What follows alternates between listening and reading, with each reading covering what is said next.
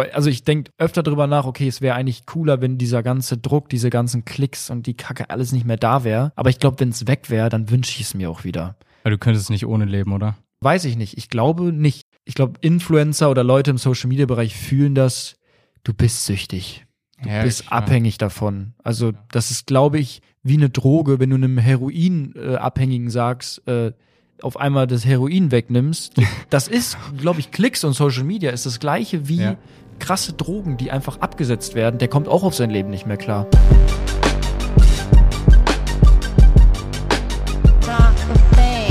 Sort of an epidemic in our society that everybody thinks that if they become famous somehow, either on Vine or Twitter, if they become famous, they're finally going to be happy. Happy. It does feel strange on a daily basis. At the end of the day, anyone that doesn't want to continue doing what they're doing and realizes that there's a bit of a sacrifice to being able to fulfill your dreams should go do something else. That's my attitude. It's my attitude. Anything outside my house or my apartment uh, doesn't ever really feel normal. It's just a fact that people are watching me, and that's the life that I chose. That I chose.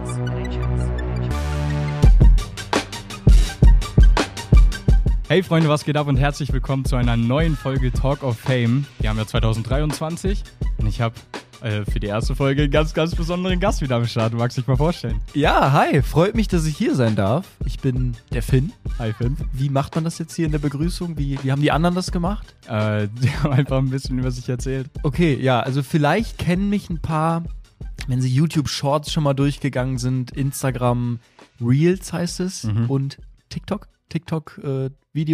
Vielleicht haben mich da die einen oder anderen schon mal gesehen. Ja, ich mache so Kurzvideos, Comedy-Videos seit zwei, drei Jährchen und ja, es ist die letzten Jahre echt gut abgegangen. Geil. Wie bist du überhaupt dazu gekommen?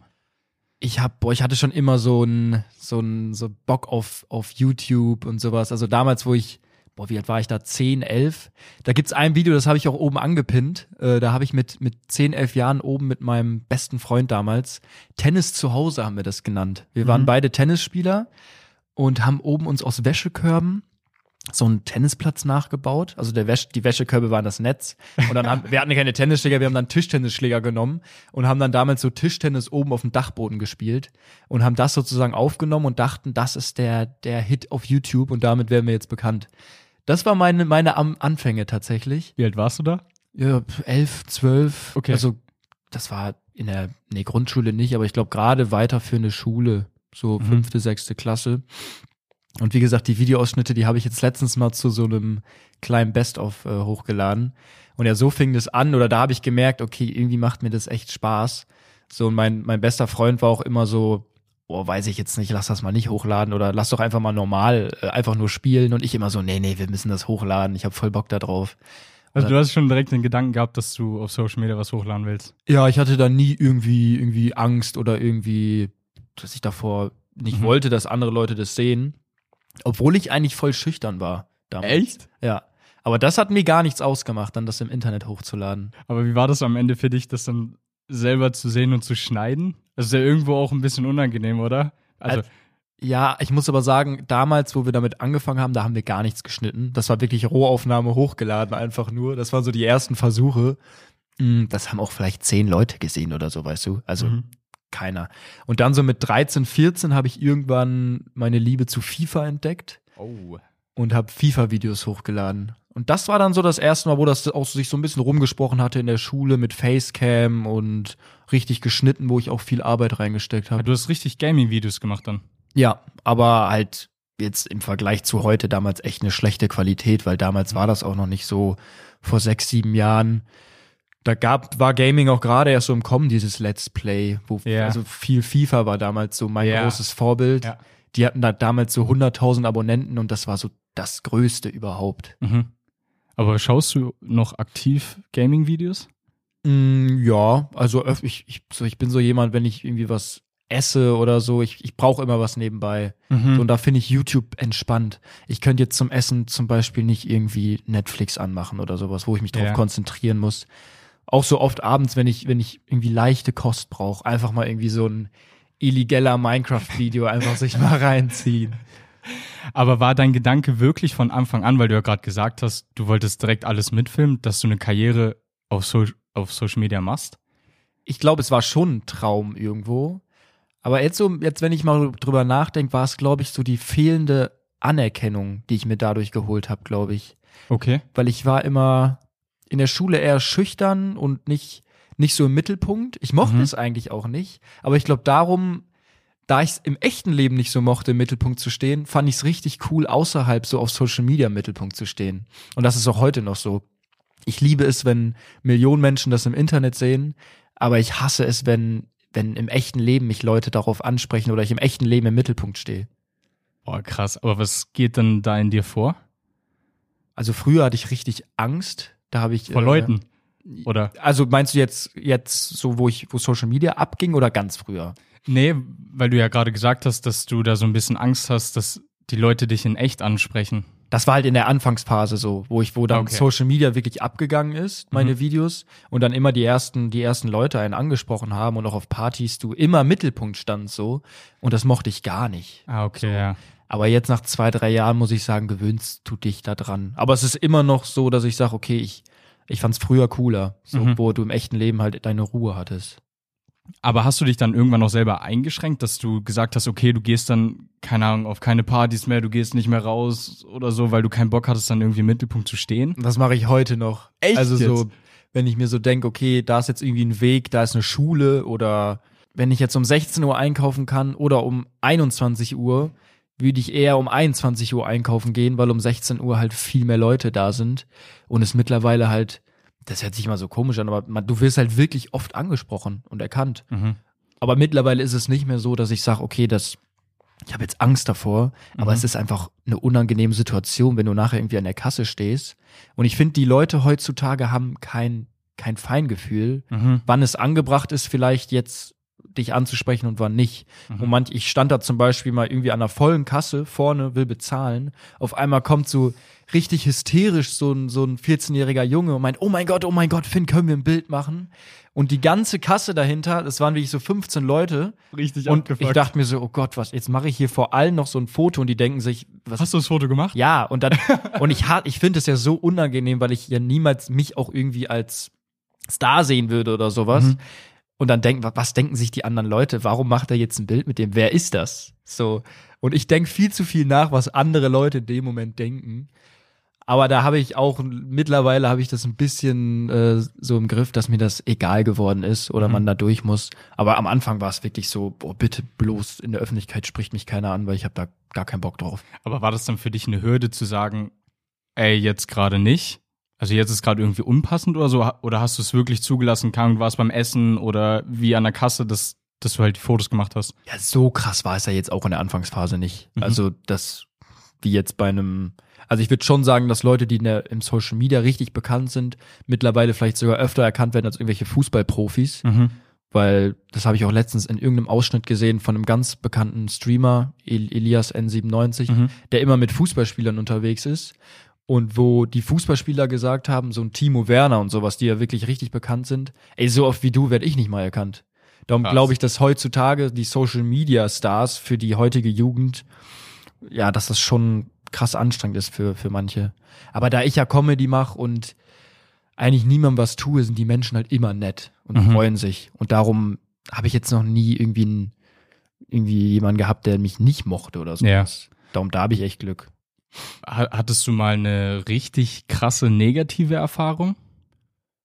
Meinst du, ob jemand blöd zu mir war, so mäßig? Ja, zum Beispiel, oder was ist so der Gedanke, wenn du überlegst, okay, da war jetzt keine Ahnung, eine Person, die hat das und das gemacht, Ahnung, die kam zu dir hin, hat dich geschubst oder so. Also irgendwie sowas nee, Negatives. Nee, ich hatte nur einmal jemanden im Fitnessstudio, der hat mich dann erstmal so zehn Minuten die ganze Zeit angeguckt, wo ich, Oh du entwickelst halt irgendwann auch ein Gefühl dazu, du weißt halt, Wenn du angeschaut er, er kennt mich jetzt und er kommt vielleicht gleich zu mir, möchte ein Foto oder sowas. Mhm. Und da war ich gerade beim Bankdrücken und dann kam er zu mir und meinte, yo, ey, ich, also war auch sehr, sehr äh, gesprächig, hat sehr viel geredet, Mhm. was ja auch komplett okay ist. Manchmal unterhalte ich mich 20 Minuten mit fremden Menschen, wenn, wenn die übelst korrekt sind. Und dann hat er gesagt, yo, ähm, erstmal können wir ein Foto machen, haben wir Mhm. ein Foto gemacht. Dann hat er schon so, weil ich war halt auch gerade beim Training, so das Ende des Gespräches hat er nicht so ganz äh, verstanden, wann vielleicht auch mal gut ist. So das, das Feingefühl. Dann hat er noch gefragt, jo, ich hol von der Rezeption unten kurz ein Blatt Papier, kannst du das unterschreiben? Oh wow, okay. Ist ja auch noch okay. So habe ich gesagt, ja klar, komm gleich einfach wieder, ähm, hol das unten. Dann kam er aber erst nach zehn Minuten wieder. Mm. Und am Ende hat sich herausgestellt, er hat mich dann nämlich gefragt, yo, ähm, Finn, also erstmal habe ich unterschrieben, ich habe hier meine Schwester, die hat eine Schmuckseite. Ähm, das kannst du doch mal bei dir hochladen auf Instagram, das passt Okay. doch voll gut. Mhm. Und dann hat er mir äh, das gezeigt, den WhatsApp-Verlauf. Und er war dann zehn Minuten unten und hat so der Schwester die ganze Zeit geschrieben, oh mein Gott, das ist unsere Chance, ich habe hier jemanden getroffen, äh, der hat voll die Reichweite, hat Memos geschickt. Und da dachte ich mir so, okay, das ist jetzt echt ein bisschen. Und da weißt du auch gar nicht, wie du dann, ich so, ja, ist jetzt schwierig, ne? So, Mhm. ich, ich bin dann auch jemand, der viel zu nett ist. Also ich würde es da nicht hochladen, auf keinen Fall, Ja. aber ihm dann zu sagen, ey, das ist jetzt vielleicht ein bisschen too much, das finde ich dann schwierig. Boah, aber es, also das ist schon frech. Ja, das, das sag ich auch, okay, das ist frech. Weil zum einen hat er dich vom Training abgehalten Ja. und, und zum anderen dann irgendwie auch die Nachrichten so an die Schwester schicken, Alter, der Ja. ist hier unsere Chance. Und dann, und dann hat er noch so ganz unangenehme Fragen gestellt, hat er mich noch so angepackt, ey, jetzt mal unter uns, Finn, ne? Man hört ja immer viel. Was verdient man eigentlich so da in deinem Bereich?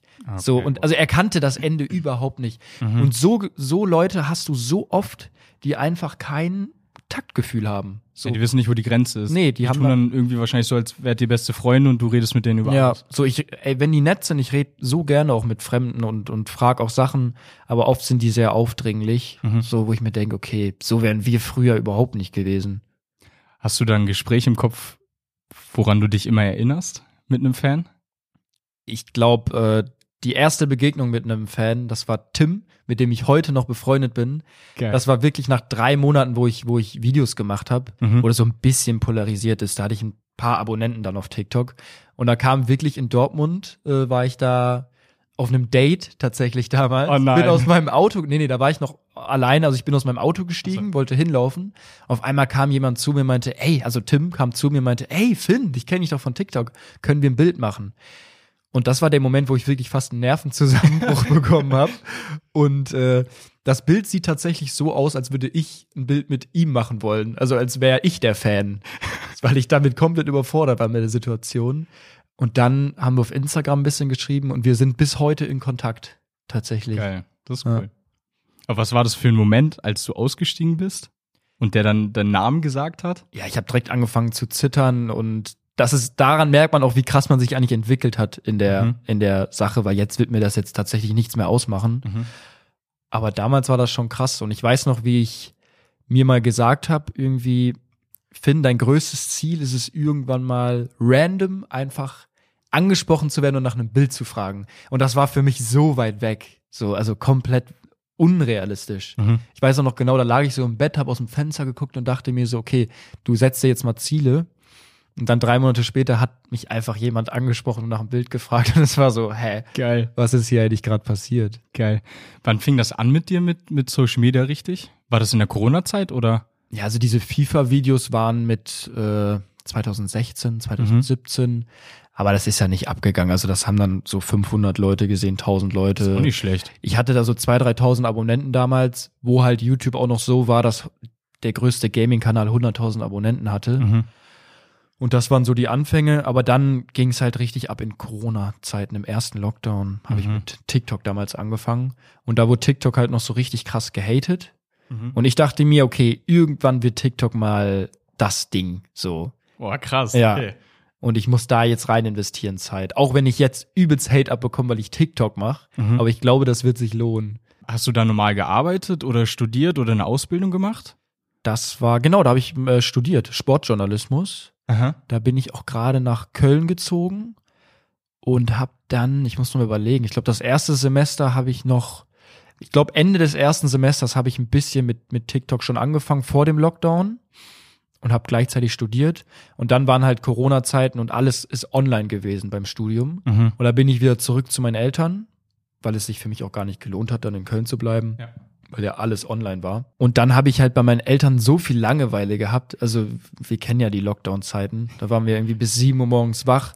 Und da habe ich dann angefangen, so ein bisschen Comedy-Videos zu drehen. Oder ich habe ja, wie gesagt, in Köln auch schon ein bisschen mir da was aufgebaut gehabt auf Mhm. TikTok. Aber gar nicht so Comedy, eher so random Sachen. Mhm. Und dann bei meinen Eltern bin ich auf, auf Comedy umgestiegen, oben auf meinem Dachboden.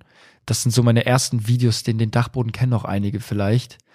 Ähm, das ist so eine richtig legend, legendäre Location. Und da ist es dann, dann abgegangen. Und das war dann auch komisch, weil ich habe meinen Eltern ja auch nichts erzählt. Mhm. Und dann weiß ich noch, die erste Begegnung, wie meine Eltern das rausgefunden haben, war, da war ich auf einem Tennisturnier, weil ich halt äh, Tennis äh, sehr viel gespielt habe und auch Mhm. Turniere. Und dann kam eine Mutter auf mich zu und meine Mutter war halt neben mir, also eine Mutter von einem anderen Kind und meinte, ey, das Video war ja so lustig, was du da hochgeladen hast mit dem Auto mit der Mutter mit dem Handtuch auf dem Kopf. Und meine Mutter so, hä, was für ein Video? Und dann habe ich dir das irgendwann so ein bisschen versucht zu erklären. Wie hat sie darauf reagiert? Ich glaube, seitdem war sie mein größter Fan, so seit dem Tag. Aber ist ja schön. Und da, dann habe ich irgendwann, ja, ich habe noch weiter studiert und habe dann irgendwann gemerkt, also ich habe dann noch ein Semester gemacht, das zweite. Und ich habe halt Sport, Sportjournalismus studiert, was halt online auch wirklich lost war. Also Mhm. Sport online kann man sich vorstellen, ist, ist es nicht wirklich, weil wir auch viel eigentlich vor Ort Praxis hatten, also praktischen Unterricht. Das konnten wir alles nicht machen. Was studiert man da? Ist es dann irgendwie die Berichterstattung oder ist es wirklich Sport machen? Ja, du hast halt alles, alles so ein bisschen gemacht, wie die von BWL musstest Mhm. du im ersten Semester machen, bis Photoshop, irgendwelche Berichte natürlich schreiben, dann auch mit der Kamera, sag ich mal, wie nennt man das nochmal, äh, Reportagen, genau, Ah, okay, Reportagen machen, kommentieren, das fand ich immer cool, Mhm. Radio, genau, und das war eigentlich immer so mein Ding. Und dann bin ich aber in so eine, ja, dann war es halt schwierig. Dann ist Social Media abgegangen und dann musste, ich musste mich mental für eine Sache entscheiden. Das Mhm. wusste ich auch sofort. Und Social Media war es auf jeden Fall nicht erstmal, weil ich auch wusste, okay, ich konnte davon ja auch noch nicht leben oder sowas. Aber dann habe ich das dann beides ein halbes Jahr gemacht, doch, habe beides irgendwie versucht durchzuziehen. Und dann war irgendwann der Punkt, wo ich wirklich gut von Social Media leben konnte und auch gemerkt habe, okay, du knüpfst hier echt viele Kontakte auch im Ja. Sportjournalismusbereich, wo ich auch gemerkt habe, vor allem in dem Studiengang gibt's Leute, die nach fünf Semestern einfach abbrechen, weil Mhm. sie irgendwie einen Job gefunden haben und eine feste Anstellung und das Studium gar nicht brauchen. Aber die arbeiten dann trotzdem in dem Bereich, oder wie? Nee, die haben zum Beispiel irgendwie ein Praktikum beim Radiosender gemacht, haben dann eine Stelle da bekommen und haben ihr Studium abgebrochen, weil die einfach Oh, wow. schon die Stelle haben, Okay, ja. weil das Studium auch teuer war, weil es auch privat war. Ah, okay. Und darum war das, also der, vor allem der Bereich ist eigentlich nur Kontakte. Und heutzutage ist es sogar so ein Radiosender, wenn die sich entscheiden könnten zwischen jemandem Reichweite, viele Abonnenten und einem Studium, abgeschlossenem Studium, die entscheiden sich immer für den mit Reichweite. Aber überleg dir mal, was das für ein Wandel ist. Früher war es wirklich so, da war wichtig, dass du einen guten Abschluss hast und jetzt ist es halt wichtig, dass du Reichweite hast. Ja, ist beides irgendwie nicht richtig. Also ich finde, man sollte generell mehr auf den Menschen gucken, wo seine Stärken Ja, liegen voll, und voll. nicht irgendwie auf Zahlen achten Mhm. oder auch auf einen Abschluss. War das dann für dich schwierig zu sagen, du machst jetzt Social Media und brichst das Studium ab? Also wie war das dann für deine Mom?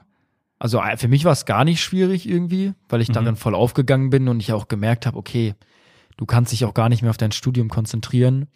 Und für meine Eltern war, war, war es ab dem Punkt okay, weil sie auch meine Finanzen machen, wo sie gesehen haben, okay, der Junge wird jetzt nicht auf der Straße landen in den nächsten Wochen, sondern der hat seine Rücklagen und wenn jetzt was passiert, dann im Notfall kann er immer wieder anfangen. Mhm. Oder ähm, da sie auch ein bisschen das Studium finanziert hatten oder mir unter die Arme gegriffen haben, waren die jetzt, glaube ich, auch gar nicht so unglücklich, dass ich, dass sie es nicht mehr zahlen mussten.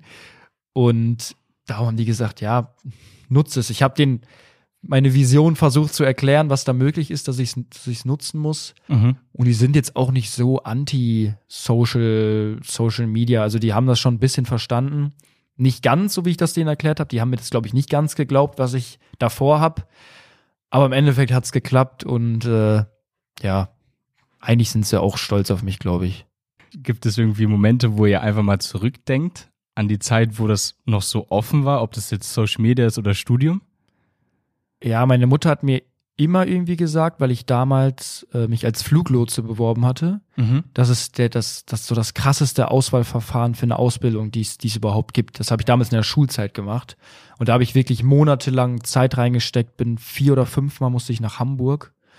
und war dann von 1000 Leuten unter den letzten fünf oder sechs. Und das war, da habe ich wirklich von geträumt. Also ich war auch kurz davor im Endeffekt, musste Mhm. nur noch eine Sache sozusagen überstehen, das Abschlussgespräch und bin da nicht angenommen worden. Und dann war es für mich, äh, da ist eine Welt für mich zusammengebrochen damals. Mhm. Und da hat meine Mutter mir mal gesagt, glaub an meine Worte, du, das sollte so sein, irgendwie, dass du kein Fluglotse wirst. Und ja, das sagt meine Mutter mir heute noch öfters, dass sie da irgendwie auch dran geglaubt hat, dass Fluglotse nichts für mich war, sondern ich Mhm. einen anderen Weg einschlage. Obwohl ich halt voll auf diesen, ich will Fluglotse werden, weil es mir auch voll viel Spaß gemacht hat damals, diese ganzen Tests und so. Und da ist dann damals echt eine Welt zusammengebrochen erstmal. Ja, das glaube ich. Wie alt warst du da? 18, also es war im letzten Schuljahr, wo ich mein Abi gemacht habe. Mhm. Und dann war aber Sportjournalismus so die Notlösung oder war das wirklich, dass du dass du da auch Bock drauf hattest? Ja, das war so mein zweites Ding. Also das Mhm. hätte ich, das wollte ich dann, wenn Fluglotse nicht klappt, wollte ich das machen, weil Sport, ich spiele schon seit ich klein bin Tennis Ja. und ich, ich mag halt dieses Reden und Kommentieren und eher eigentlich hinter der Kamera, also Mhm. Mikrofon, aber keine Kamera. Und darum weiß ich auch gar nicht, wie ich jetzt tatsächlich darauf gekommen bin, mich zu filmen. Ähm, aber das war eigentlich immer so mein Gedanke, Radio oder sowas. Da hätte ich Bock drauf. Mhm. Musstest du irgendwann das Tennisspielen einschränken für Social Media oder war Tennisspielen immer so ein Ausgleich für dich? Das habe ich schon vorher eingeschränkt, sage ich mal, weil ich, boah, zwischen 12 und 16 wollte ich wirklich Profi werden. Mhm. Also da habe ich auch jedes Wochenende Turniere gespielt, war auch in so einem Kader. Es gibt so Verbände, also in Tennisverbände in Deutschland. Ich war zum Beispiel im Tennisverband Niederrhein. Mhm. Das ist, glaube ich, so Düsseldorf, Duisburg, also dieser ganze Niederrhein halt. Ich weiß jetzt nicht, welche Städte alles dazugehören. Mm, Auf jeden Fall kommen die besten acht aus dem Niederrhein in so einem Kader. Mhm. Da mit 14. Und wenn du es da reinschaffst, dann wirst du halt gefördert, sag ich mal, im Verband. Okay. Kriegst du halt jeden Tag umsonst Training, was bei Tennis sehr wichtig ist, weil Tennis halt ultra teuer ist. Mhm. Meine Eltern jetzt das auch nicht finanzieren konnten.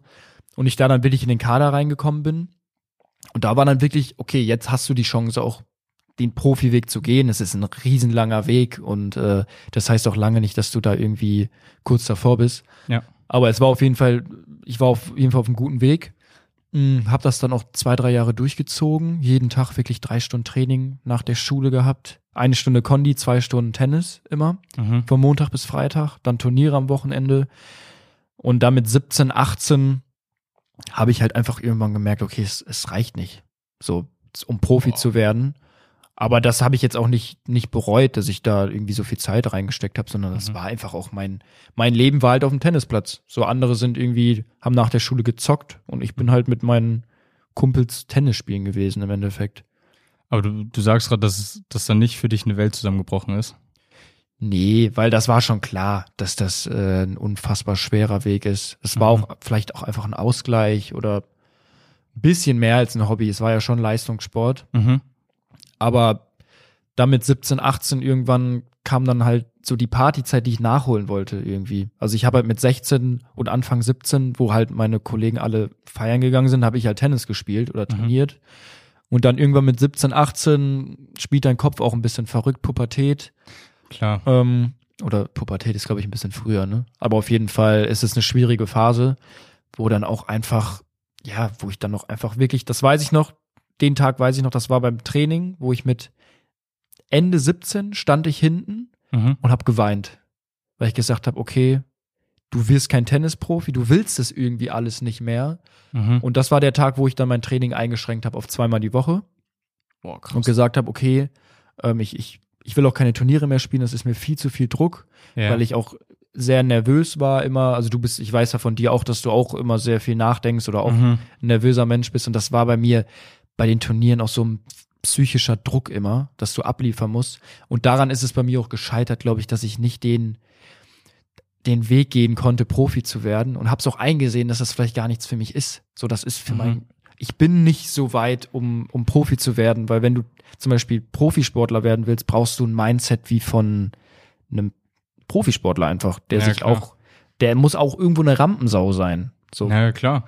Und das musst- hatte ich nicht. Muss wahrscheinlich auch irgendwo ein Stück weit auch genießen können einfach. Eben, und das war für mich einfach nur Belastung. Jedes Wochenende war ich aufgeregt vor den Turnieren. Selbst im Training war ich nervös.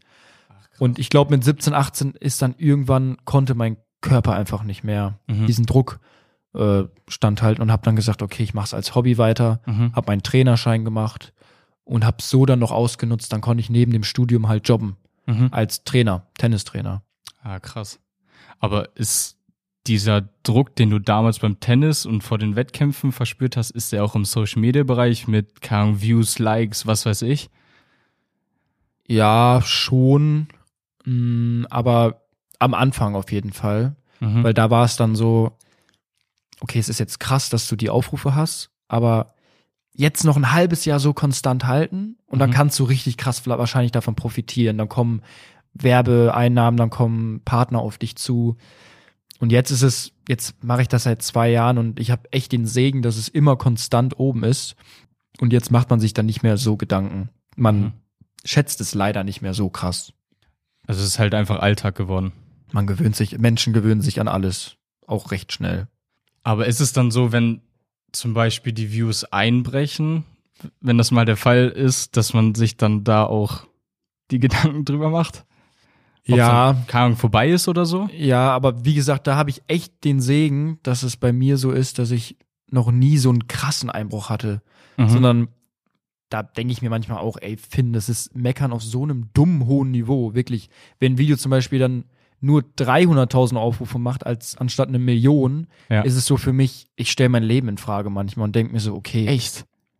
Ja, also es ist phasenweise. Das, ich glaube, das kennt jeder. Wenn du schlecht drauf bist, steigerst du dich mehr rein. Mhm. Wenn du gerade Selbstvertrauen hast, es läuft alles gut, dann stört dich es nicht so krass.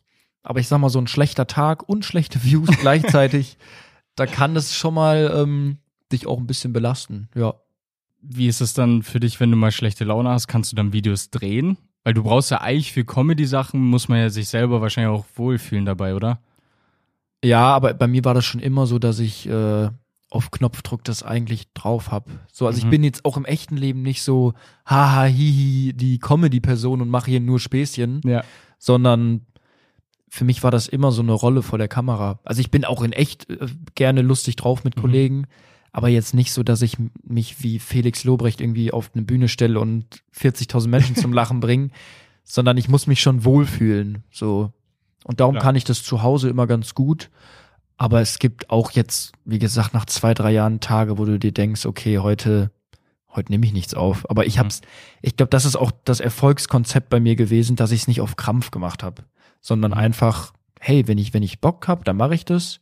Aber wenn ich keinen Bock habe, eine Story hochzuladen, ich will nicht dieser Influencer sein, Ja. der da dann, hi, ich bin jetzt hier mit Leon, ich nehme jetzt Ja. einen Podcast auf und ich habe voll gute sondern- Laune, ja, ey, ich will oder rein. der sein Leben, sag ich mal, ich will mir den Druck auch rausnehmen. Klar.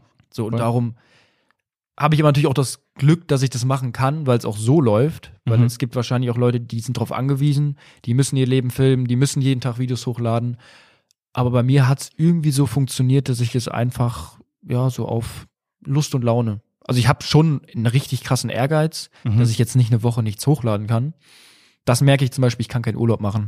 Ich könnte jetzt, ich könnte jetzt nicht eine Woche abschalten und nichts hochladen, Mhm. weil dann macht man sich die Gedanken, okay, was ist in der Woche? Ähm, sind die Views dann vielleicht schlechter, weil der Algorithmus ist jetzt drei Jahre so, dass du jeden Ja. zweiten Tag hochlädst? Haben die Leute dich vergessen? Haben die Firmen dich vergessen? So mäßig. Okay, also schon Kopfkino dann, wie es Ja. weitergeht. Du machst dir eigentlich jeden Tag Gedanken darüber, was lade ich morgen hoch. Also wenn ich jetzt heute ein erfolgreiches Video hochlade, Mhm. dann Hast ist das für mich, das ist für mich heute vorbei. Ich denke an übermorgen. Was kommt übermorgen? Ich muss es bestätigen. So. Boah, krass. Das heißt, du kannst, du kannst es halt einfach nicht genießen. Nee, also jetzt zum Beispiel, wenn die letzten, wenn ich heute ein Video hochlade und das performt schlecht, aber die letzten vier Videos von letzter Woche haben überperformt, die interessieren mich nicht mehr. Die, die habe ich schon ausgeblendet aus meinem Kopf. So, das ist eigentlich krank. ja. Alter. Und wann hast du das letzte Mal Urlaub gemacht? Also, wenn es den Moment gab, dass du Urlaub machen konntest? ja. Gar nicht. Aber das möchte ich auf jeden Fall jetzt angreifen. Mhm. habe ich ähm, auch mit Freunden drüber gesprochen, weil ich habe immer das so gemacht, dass ich alle zwei Tage mein Stativ rausgeholt habe oder jeden Tag und gedreht habe. Mhm. Und ich werde mir jetzt, weil jetzt nach zwei, drei Jahren merkt man schon psychisch, okay, das nimmt dich schon mit, wenn du immer an eine Idee denkst, den ganzen Tag, okay, wann nehme ich auf, schneide ich jetzt so zwischendurch. Man braucht irgendwie so einen planen. Mhm. Und ich habe mir gesagt, ich mache mir jetzt einen Tag, wo ich einfach fünf, sechs Videos drehe und habe die nächsten zehn Tage Ruhe und kann mich auf andere Projekte Ja, schlau. konzentrieren, weil wir ist ja jetzt auch ein bisschen was dazugekommen, noch mit Mhm. einem eigenen Podcast und Klar. da soll ja auch noch mehr kommen. Ich muss meine Zeit auf jeden Fall besser mhm. besser einsetzen, dass ich halt auch einfach da mal eine Woche, wenn ich Bock hab, in Urlaub fliegen kann. Ja. Und ich habe meine Videos halt einfach schon fertig. Ja, So. geil. Hast du mal ein Treffen mit Freunden abgesagt, nur um ein Video zu produzieren? Also ist das so krass, dass du dich da wirklich so einschränkst, dass du dein Privatleben im Prinzip cancelst? Ich habe das ganz oft, weil ich auch echt ein verpeilter Typ bin, dass ich äh, einfach Freunden sage, lass 18 Uhr irgendwie ins Gym und dann nehme ich das Video aber erst um 16.30 Uhr auf, weil ich irgendwie noch äh, auf der Couch gelegen habe oder irgendwie noch, was weiß ich nicht, gemacht habe. Und dann sage ich denen, okay, ich bin immer noch nicht fertig äh, oder ich will das jetzt noch zu Ende schneiden, ich, ich komme doch erst um 19 Uhr.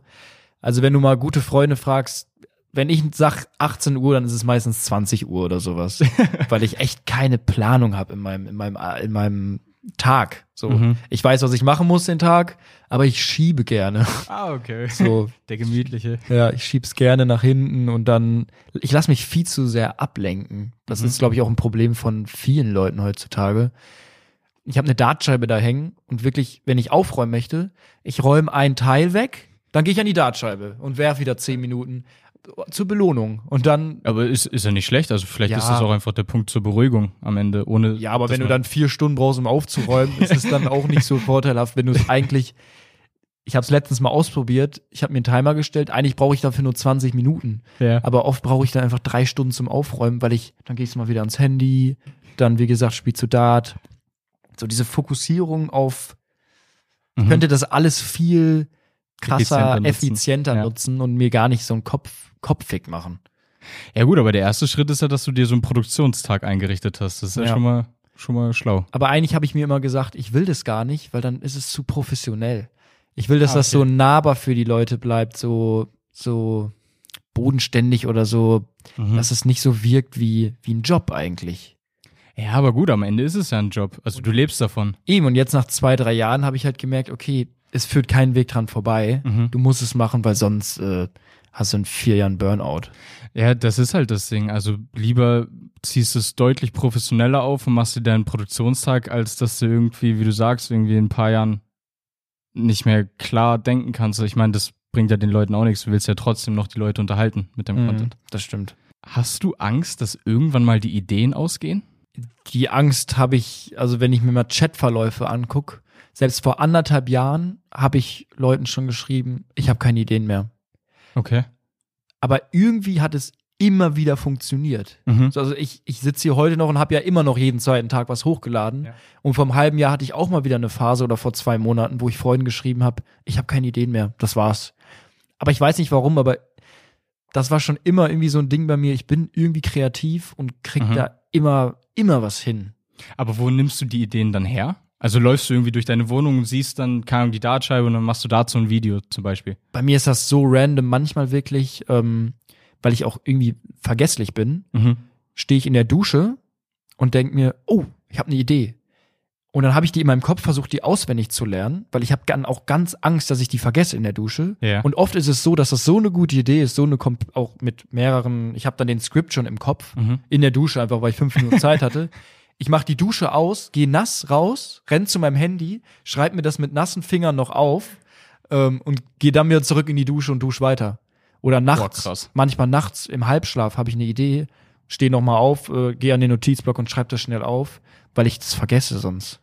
Eigentlich hast du gar keine Minute frei. Eben, und daran merkt man eigentlich, okay, ähm, abschalten ist irgendwie gar nicht mehr so richtig. Dein Körper kann es ja scheinbar Ja, ja. gar nicht. Nee, nee, das ist das Problem.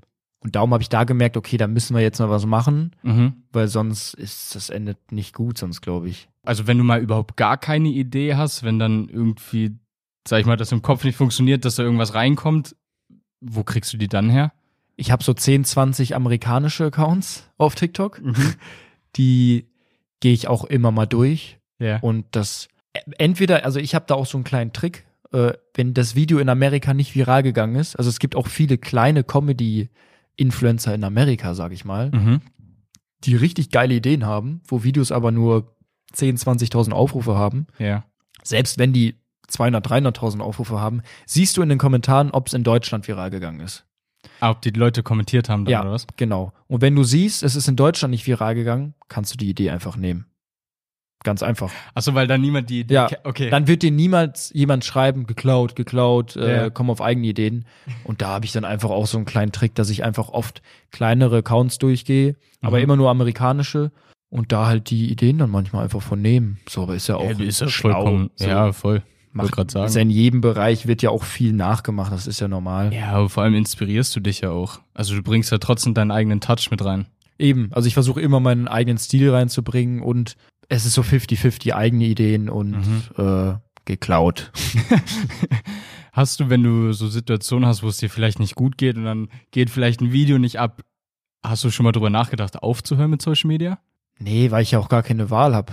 Also, was dann? So, also ich denk öfter drüber nach, okay, es wäre eigentlich cooler, wenn dieser ganze Druck, diese ganzen Klicks und die Kacke alles nicht mehr da wäre. Mhm. Aber ich glaube, wenn es weg wäre, dann wünsche ich es mir auch wieder. Weil du könntest nicht ohne leben, oder? Weiß man ja, also weiß ich nicht. Ich glaube nicht. Ich glaube, Influencer oder Leute im Social Media Bereich fühlen das, du bist süchtig. Du Ja, bist abhängig davon. Also, das ist, glaube ich, wie eine Droge, wenn du einem Heroin-Abhängigen sagst, äh, auf einmal das Heroin wegnimmst. Das ist, glaube ich, Klicks und Social Media ist das gleiche wie Ja. krasse Drogen, die einfach abgesetzt werden. Der kommt auch auf sein Leben nicht mehr klar. Und ich glaube, das wäre ungefähr der gleiche Effekt. Krasser Vergleich, aber Nee, also das ist, ich, vor allem in der heutigen Zeit sind die Menschen so süchtig nach Social Media. Und vor allem, wenn wir ja, wie gesagt, noch den Content kreieren und diese Aufmerksamkeit. Es Aber- ist nicht, dass ich mich darauf aufgeil oder sowas, aber es ist einfach Dopamin oder was da ausgeschüttet ja. wird. Und wenn du das auf einmal nicht mehr hast, wenn du es über Jahre hattest, Aber würdest du gern einfach mal in dieser Zuschauerposition sein? Weil du kannst dann nicht durch Social Media, durch TikTok, durch Insta Reels gehen, ohne Augen aufzuhaben nach Content, oder? Ich würde mich gerne mal in dem Blickwinkel sehen, wie nennt man das, Blickwinkel sehen, wie andere mich sehen. Ja. Weil ich zum Beispiel, ich bin mein größter Kritiker. Ich sehe, wenn das Video viral geht, ich suche immer das, was nicht gut war in diesem Video noch. Also ich war noch nie zufrieden wirklich mit einem Video. Also ich, ich finde manche gut, Mhm. aber auch nicht so, dass ich sage, okay, das hat's jetzt verdient, so viele Aufrufe zu bekommen. Boah, krass, okay. Gibt es ein Video, wo du sagst, okay, das ist so mein absolutes Lieblingsvideo von deinen? Ich glaube, das ist auch das erfolgreichste. Das ist dieses Corona-Video im Auto, Ja. wo ich über den Lockdown geredet habe, was insgesamt über Plattform, glaube ich, 30 Millionen Aufrufe hat. Aber selbst da bin ich dann und guck und denk mir, okay, da sitzen die Haare irgendwie blöd, da ist Mhm. die Cappy so. Also es ist jetzt nicht so, dass ich sage, okay, ich bin jetzt zu 100% zufrieden mit Also diesem Video. perfektionistisch am Ende. Ja, das ist ganz krass bei mir. Scheiße. Also manchmal, wenn ich alte Videos durchgehe, denke ich mir, wie konntest du so aussehen und das so hochladen und Mhm. da den Cut, da hört man irgendwie was rauschen. Ich schicke auch ganz oft, Daniel ist eigentlich so mein bester Freund, Mhm. ich schicke ihm oft, bevor ich was hochgeladen habe, schicke ich ihm das und sag, versteht man das Wort überhaupt? Ich nuschel da doch voll. So, Okay. Man versteht es doch gar nicht. Und er so, doch, du hast doch gerade Urlaub gesagt. Und ich so, hä, man versteht das Wort Urlaub doch nicht. Und dann macht das ganze Video keinen Sinn, wenn man das Wort Urlaub nicht versteht. Ja. Also ich mache mir ganz komische Gedanken so. Aber es ist jetzt nicht so, dass ich, dass ich jetzt alles sag, alles ist scheiße oder was weiß ich Mhm. nicht, sondern ich bin einfach jetzt nicht, ich verstehe diesen Hype darum nicht so einfach. Aber ist ja schön, also am Nö. Ende ist es ja schön. Nö, Also, ist cool, aber ich kann es nicht nachvollziehen. Ich denke mir bei anderen, okay, die Aber- sind aber lustiger oder aber kannst du es genießen irgendwo ein Stück weit dann trotzdem? du gewöhnst dich daran. Mhm. Also es macht mit mir nichts mehr. ja. So, wenn jetzt ein Video, weil jeden Tag, ich habe das mal ausgerechnet, es sind jeden Tag drei, vier Millionen Aufrufe, drei Millionen Menschen, die deine Fresse jeden Tag sehen. Und wenn das jeden Tag noch was mit dir machen würde, ich glaube, dann wäre das auch nicht gesund. Das Mhm. ist einfach leider normal geworden. Ja, so, so krass wie es klingt eigentlich. Also für, für jemand, sag ich mal, der norma einen normalen Job hat, das ist ja. Aber es ist auch nichts, worauf ich mir irgendwas einbilde oder Ja. ich bin, ich habe mich nicht verändert. So, Mhm. da es ist eins zu eins einfach das gleiche Leben wie vorher eigentlich. Aber könntest du dir vorstellen, irgendwie das Leben mal mit einer anderen Person zu tauschen? Das ist, glaube ich, auch ein großes Problem. Ich könnte mir nicht mehr vorstellen, normal zu arbeiten. Mhm, also mit normalen Arbeitszeiten, doof gesagt. Ja, also ich brauche diesen selbstständigen Weg. Mhm. Ich glaube, wenn du einmal selbstständig bist und auch erfolgreich selbstständig, dann wieder zurückzugehen zu dem Und das ist jetzt gar kein Front gegen Leute, die ganz normales, geregeltes äh, Leben haben, Mhm. wo ich sage, ich bin neidisch darauf eigentlich auch, ähm, wenn die das vor allem auch genießen können und die einfach glücklich sind. Ja. Das finde ich voll cool. So, ist nichts für mich. Ich war schon immer so, ich möchte eigentlich selbstständig sein. Mm, aber es hat, ich merke halt, es hat einfach auch seine Nachteile. Ja. Aber man hat es ja beim Internat so ein bisschen mitbekommen beim Dreh, wenn wir mal freie Tage hatten, da war es ja auch so, dass du dann super lange geschlafen hast. Also hat das irgendwie auch so ein bisschen deinen Schlafrhythmus zerstört, doof gesagt? Ja, man muss sich vorstellen, ich glaube, Leute, die Ferien haben, Mhm. oder jetzt waren ja gerade Ferien, du siehst ja nur in den Kommentaren immer, was ist mit meinem Schlafrhythmus, halb vier. Wenn du nicht morgens aufstehen musst, das ist ja das Problem bei mir gewesen, damals vor allem zu der Zeit, Ja. wo ich ja nur Videos gedreht habe und sonst hatte ich nichts zu tun, Mhm. da ähm, du kriegst es nicht hin, einen normalen Rhythmus zu haben. Ja. Das geht nicht. So, dass das, wie gesagt, Leute in den Ferien kennen das oder auch Studenten. Doof gesagt, du hast ja nicht die Verpflichtung, dass du morgens um acht irgendwie im Office sitzen musst. Eben, und ich muss sagen, ich war, ich fand's ganz schrecklich früher, früh aufzustehen in der Schule Mhm. und habe mir immer gesagt, wenn du mal die Möglichkeit hast, auszuschlafen, dann machst du das. So. und jetzt möchte ich es eigentlich gar nicht mehr oder damals. Und ich, ich, ich kam da nicht raus aus diesem Rhythmus. Mhm. Und deinem Körper äh, morgens zu überwinden, aufzustehen, wenn du eigentlich nichts zu tun hast, Mhm. schlimm, geht nicht. Und darum habe ich jetzt auch viel mit Sport. Ähm, Gym mache ich viel, Tennis spiele ich wieder sehr, sehr viel. Habe ja jetzt noch, noch andere Projekte Ja. und versuche da, ich hab's, ich hab's im Griff jetzt mittlerweile. Also es war damals wirklich ganz krass, Mhm. wo das dann noch in der Anfangsphase so war, dass ich auch gar nicht auf diesen Erfolg klargekommen bin, auf die Mhm. Aufrufe. Da konnte ich gar nicht abschalten nachts. Und da Ja. weiß ich noch, da habe ich mit Sven, einem, der auch Videos gedreht hat, zusammengelebt. Und wir sind morgens um 7 Uhr zum Bäcker, haben gegessen und haben danach geschlafen. Okay, bis krass. 16, 17 Uhr. Also den, den Tag zur Nacht gemacht und die Weil Nacht wir- zum Tag. Wir, wir waren auf 180 nachts. Wir hatten da auch die besten Ideen und Aber war das dann so, dass ihr auch irgendwie, du liegst im Bett und schaust die ganze Zeit, wie viel Views zu dem Video dazukommen? nee, wir haben auch Videos gedreht dann nachts. Ach so, okay. Ja, ja, wir haben auch was gemacht. Wir haben da, ja, im Keller, im, im, im Hausflur auf einmal um 4 Uhr gedreht. und äh, weil es einfach irgendwie, wir konnten nicht abschalten. und es war auch so ein heftig. cooles Gefühl damals irgendwie. Die Welt ist so still, Mhm. du drehst deine Videos und wenn alle anderen arbeiten, gehst du ins Bett und pennst. das war irgendwie, aber nee, schlimm, wenn ich jetzt mich dran zurückerinnere. Also könntest du dir nicht nochmal vorstellen, so einen Ablauf zu haben. Aber ich hatte auch, ich, ich wollte es ja nicht damals, aber ich hatte Mhm. keine Wahl, weil ich psychisch dann nicht drauf klargekommen bin, so ein bisschen. Oder Ja. wir beide. Also das hat schon viel mit deinem Kopf gemacht am Ende. Ja, auf jeden Fall. Boah, okay, krass. Aber hättest du, weil du ja gerade sagst, du könntest dir nicht vorstellen, wieder in einem normalen Job zu arbeiten, hättest du trotzdem einen Plan B, wenn Social Media nicht weitergeht? Also einen normalen Job auf jeden Fall. Das Sportjournalismus Mhm. ist halt immer auch noch meine Leidenschaft, Sport. Mhm. Und ich hätte schon Bock, so nebenbei irgendwie Kommentator, Kommen- Kommentator zu sein oder irgendwas im Radio zu machen oder weiß ich nicht, auf jeden Fall was in die Richtung. Vielleicht auch im Sport, im Tennis, irgendwelche Klar. Reportagen zu machen, aber jetzt nicht diesen normalen, geregelten Arbeitstag. So das, das vermisse ich jetzt nicht so. Mhm. Aber ich merke halt immer mehr, was für Vorteile ein geregelter Arbeitstag auch hat. Und beneide auch die Leute, die, die, für die das reicht, die glücklich damit sind. So. Wenn du dich jetzt an den Tag vor Social Media, also wenn du jetzt an den Tag vor Social Media zurückreisen könntest, würdest du dich nochmal für Social Media entscheiden? ich habe mich ja damals nicht, sag ich mal, für Social Media entschieden, sondern ich habe es ja aus Spaß hochgeladen Mhm. und ich glaube krass an Schicksal. Und wenn es nicht so sein sollte, dann hätte der Algorithmus und alles das nicht so entschieden, dass ich äh, ja so hier jetzt stehe, da wo ich jetzt gerade stehe. Und darum glaube ich, ist das jetzt nichts, was nicht so sein sollte. Mhm. Und das sollte anscheinend der Weg sein. Aber ich denke nicht, dass ich jetzt noch ultra lange im Social Media Bereich alleine bleibe, so mit Mhm. den Videos, sondern da merke ich, dass das echt anstrengend ist für den Kopf mit den ganzen Zahlen und dem Druck. Sondern ich möchte irgendwas halt aus der Reichweite machen. Mhm. So, oder halt Leute kennenlernen, andere Projekte, wie gesagt, Mhm. Sport. Da will ich wieder rein, in den Tennis, in Tennis auch mehr. So, wo halt meine anderen Leidenschaften noch liegen. Weil das war jetzt eigentlich gar nicht meine größte Leidenschaft, sondern einfach so eine Therapie damals auch irgendwie so ein bisschen meine Videos zu drehen. aber, aber so krass, dass es für dich am Ende wahrscheinlich dann beruhigend war, zum Teil. Aber du dann trotzdem Ja. sagst, dass es halt ab und zu deinen Kopf durcheinander gebracht hat. Ja, es ist äh, eine Hassliebe einfach irgendwie.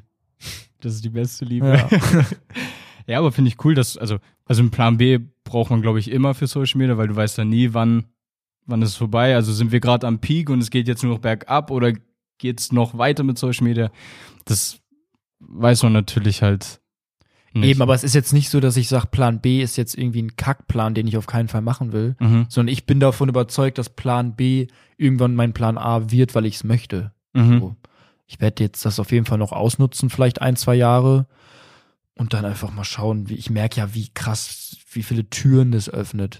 So Ja. und wem man darum, ich, ich weiß nicht, was in einem halben Jahr ist. So, ich kann es Mhm. nicht sagen. Kann sein, dass ich Surflehrer auf den Malediven bin oder keine Ist Ahnung. auch cool. Ja, so Aber wa- was wäre jetzt, wenn du jetzt so drüber nachdenkst, was wäre so der Wunsch, wo es hingehen sollte? Schon in den Sport oder? Ja, also Tennis ist ja wie gesagt so meine, meine große Leidenschaft und ich hätte Bock, eigentlich so mit, mit Spielern um die Welt zu fliegen, auf die Turniere, auf die größten Turniere, um mit denen vielleicht Content zu machen oder sowas. Dann vielleicht auch noch Spiele zu kommentieren Mhm. bei Eurosport oder The Zone oder keine Ahnung. Also im Prinzip so wie eigentlich einen Sky-Reporter, doof gesagt, der dann irgendwie zu verschiedenen Rennen mitgeht oder keine Ahnung was. Ja, einerseits wünsche ich mir das. Ich weiß aber nicht warum, weil eigentlich mag ich das gar nicht so gern, diesen Stress. Mhm. So, weil es ist ja ultra viel Stress, auch immer Klar. Reisen. Du musst dich, du musst immer vor der Kamera stehen, performen. Eigentlich, ich mag das überhaupt nicht. Und ich weiß auch gar nicht, warum ich das alles mir antue, weil es eigentlich gar nicht so mein Ding ist. Ja. Aber irgendwie will ich mich auch selber challengen, weil ich keinen Bock habe auf, sag ich mal, so ein 0815 Leben. Mhm. So, das sage ich mir immer wieder, so, mach das. So, und ich merke auch, wie man da so ein bisschen reinkommt, so, dass man, dass man natürlich jetzt nicht mehr so aufgeregt ist wie früher. So, früher hätte ich hier wahrscheinlich nicht mal sitzen können und hätte kein Wort rausbekommen. Aber es ist nicht so, dass, ich glaube, es ist ja bei dir auch so, wir könnten das noch 20 Jahre jeden Tag machen, Mhm. aber es wird nie der Punkt kommen, wo ich sage, ich scheiß jetzt auf alle hier und ich fühle mich hier richtig wohl und ich finde es geil, dass ich jetzt hier vor, vor einer Kamera stehe. Ich glaube, den Punkt wird es nicht erreichen. Ich glaube, das ist halt immer typabhängig. Also so wie so ein Felix Lobrecht. Ja. Also klar, du weißt auch nicht, vielleicht ist er auch nervös vor seinen, vor seinen Shows. Ich glaube nicht. Du musst es so rockt das lieben. Ding, das ist geisteskrank. Die lieben das, weil Ja. sonst kannst du das, das merke ich, du kannst das psychisch gar nicht machen, so lange, wenn du das nicht liebst. ja, voll. Und darum ist das so, ja, mal schauen, so ob ich, ob ich mich da so krass dran gewöhne, dass es mir irgendwann wirklich so ein Leck mich am Arsch Gefühl, so ich, ich mache hier Mhm. mein Ding. So ich stehe vor einer Kamera und bin Reporter. Ich glaube, ich glaube, das wäre mir zu stressig, aber irgendwo habe ich auch Bock drauf. Ja, man muss ja irgendwo auch seinen Schweinehund äh, Ja. beiseite schaffen. ja. Weil ich merke, es ist sehr viel einfach Gewöhnungssache. Na klar. so klar. einfach, man baut sich dann Selbstvertrauen auf. Und darum kann es sein, dass man da auch so ein Gefühl entwickelt irgendwann, Mhm. dass einem das egal ist. Möchte ich auf jeden Fall eigentlich herausfinden. Aber ist ja gut, wenn du weißt, dass du es herausfinden willst. Ja, schon. Aber ich, ich hoffe nicht, dass ich es herausfinden muss, weil Social Media nicht mehr läuft. Mhm. Weil ich glaube, den Punkt möchte ich, eigentlich möchte ich aufhören, wenn es am schönsten ist und nicht, wenn irgendwann die Leute keinen Bock mehr auf dich haben.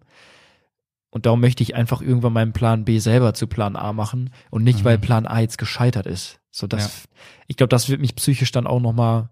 Ich glaube, das ganze Selbstvertrauen, was du dir dann aufbaust, diese Person im Internet, Mhm. wenn die auf einmal weg ist, so und sich keiner mehr für dich interessiert, das bricht wie ein Kartenhaus zusammen, glaube ich, deine Person. Ja, wahrscheinlich. Das ist die Gefahr dann, dass da Leute oder da, da gibt sicherlich Leute oder ich weiß selber nicht, wie ich drauf reagieren würde, wenn von heute auf morgen vielleicht auch meine Accounts irgendwie gehackt werden. Mhm. Kann sein, dass ich ins größte Loch fall. Ja, gut. Also es kann jeden Tag was passieren, womit du nie rechnest. Ja. Ziemlich deepes Ende gerade. äh, ich habe zum Abschluss noch eine Frage. Stelle ich eben. Ähm, würdest du alles nochmal genauso machen, wie du es jetzt gemacht hast bis jetzt? Boah, bei mir war es halt so, dass ich ähm, sehr oft umgezogen bin. Mhm. In den letzten zwei Jahren bestimmt fünf, sechs Mal. Weil wir auch immer so contentmäßig bin ich da mit Freunden zusammengezogen. Hm. Ich hatte nie so ein wirkliches Zuhause oder so ein Mhm. Zuhausegefühl, sondern es war immer so übergangsweise, nie so wirklich Liebe reingesteckt. Irgendwo sage ich, wie gesagt, weil ich an Schicksal glaube, alles war so der Weg. Ich habe Leute, in Hamburg war ich mal ein Jahr, da habe ich Leute kennengelernt, da habe ich gewohnt. Dann war ich in Köln, dann war ich wieder bei meinen Eltern in Duisburg. Dann war ich auf einmal irgendwo in Heide bei einem Kollegen in der Wohnung. Krass. Und ich hatte nie so das Zuhause und ich glaube, das Mhm. hat, das hat den Kopf auch schon sehr belastet. Im Endeffekt ist alles gut gegangen, weil jetzt zwei Jahre später, also nach den ganzen Umz- Umzügen, wohne ich jetzt wieder in Köln und ich fühle mich richtig wohl in meiner Wohnung. Ich fühle mich, hab, sag ich mal, jetzt erst mal wieder ein Gefühl von Zuhause. Mhm. Und ich glaube, das, das Gefühl hätte ich gerne eher gehabt. Mhm. Aber irgendwo sage ich auch, es war irgendwie der Weg dahin. Und ich habe auch richtig viel erlebt, viele Leute kennengelernt. Und ich glaube, das ist auch so eine, so eine Zeit, die ich meinen Kindern noch später erzählen kann, Mhm. was ich da gemacht habe. Und wir haben ja auch alles als Videos fest, festgehalten. Man kann es sich immer wieder angucken. Und manchmal denke ich mir so, okay, krass, wo warst du eigentlich alles schon und was, mit welchen Leuten, wie lange ist das schon her? Und wenn du dir das nochmal anguckst, wie viel da eigentlich passiert ist in den letzten zwei Jahren, ist schon krass. Aber man hätte das auch ein bisschen stressfreier alles machen können. Darum Ja gut, wer weiß, vielleicht wäre es ja dann am Ende nicht so gekommen. eben, so irgendwo, wie gesagt, ich, ich denke an Schicksal und es sollte so sein, so der Weg. Es war alles ein Puzzleteil zu dem, wo es jetzt, ja, das ganze Puzzle, wie es jetzt hier liegt, sozusagen. Sehr schön, schönes Ende. Ja, Äh, ja, ich, ich würde sagen, damit ist die allererste Folge im Jahr 2023 vorbei. ich kann gar nicht einschätzen, wie lange wir geredet haben. Auf, auf dem Tarot steht jetzt 53 Minuten Ah, wir Das dabei. ging übel schnell vorbei. Ja, das, das freut mich. Das Ja, freut mich. nee, war cool. Ja, Finn, vielen, vielen Dank für deine Zeit. Kein Problem. Ähm, Schaut gerne bei. ich dachte, du willst mir die Hand geben. So, ja, äh, nehmen wir uns mal die Hand. Äh, Schaut gerne auch bei dem Podcast von Finn und Moritz vorbei. Ja, genau. Ziemlich schlechte Freunde heißt der. Genau. Der ist, ist äh, ein bisschen Comedy, ein bisschen Alltagsleben. Also was ganz anderes eigentlich als hier. Mhm. Aber war, war mal cool, so ein, weil ich bin so ein Mensch, der hat sich früher immer ähm, selber interviewt. Echt? Ja, so zu Hause vor Tennismatch, vor Tennisturnieren und sowas. und darum gehe ich da drin voll auf. So, ich könnte Ja, eigentlich jetzt noch drei Stunden Fragen beantworten. Ja, geil. Ich wäre echt gerne, glaube ich, Profisportler gewesen und hätte so die ganze Zeit Interviews gegeben. ich wäre so ein richtiger Skandal-Interviewer, glaube ich. Ja, gut, wer, wer weiß, was in Zukunft kommt. Ja, ja, Tenniskarriere wird schwierig. Never say never. Ja, Das hat uns zu Justin geprägt. das ist ein gutes, gutes Ende. Ja, ciao. Ciao, mach's gut. Tschüssi. Ciao.